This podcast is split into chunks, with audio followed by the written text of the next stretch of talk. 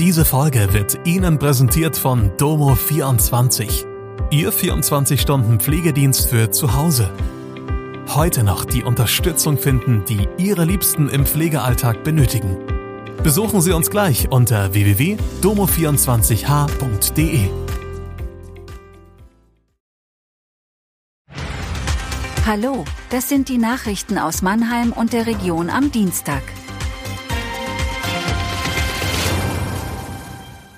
Knall in Mannheim und der Region, Schießerei vor Club, Bahnverkehr nach Metalldiebstahl eingeschränkt.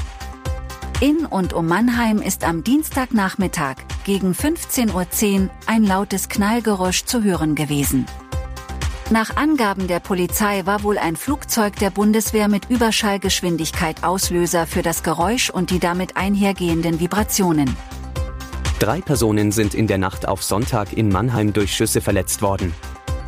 Die Personen waren vor einem Nachtclub in den Endquadraten. Eine 27-jährige Frau sowie zwei Männer im Alter von 24 und 35 Jahren sind angeschossen worden. Der Täter ist geflüchtet. Die Verletzten kamen in Krankenhäuser. Lebensgefährlich waren die Verletzungen nicht. Ein dunkler SUV ist am Tatort vorbei in Richtung des Täters gefahren. Der Fahrer oder die Fahrerin kann womöglich wichtige Hinweise zur Tat geben. Die Polizei hat die Ermittlungen und die Suche nach dem SUV-Fahrer aufgenommen. Außerdem suchen die Ermittler allgemein Zeugen.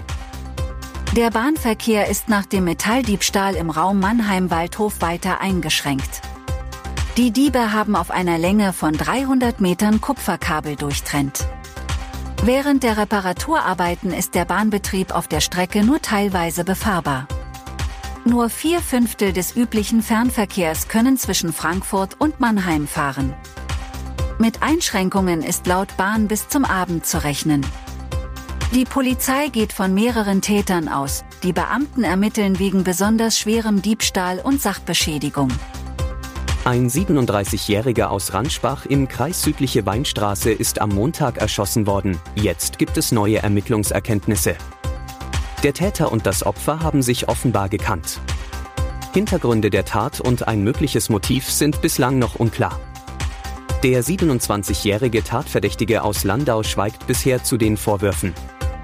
Er wird dem Haftrichter vorgeführt. Auch die Obduktion des Verstorbenen soll zeitnah durchgeführt werden. Bei der Festnahme schien der Verdächtige unter Drogeneinfluss zu stehen.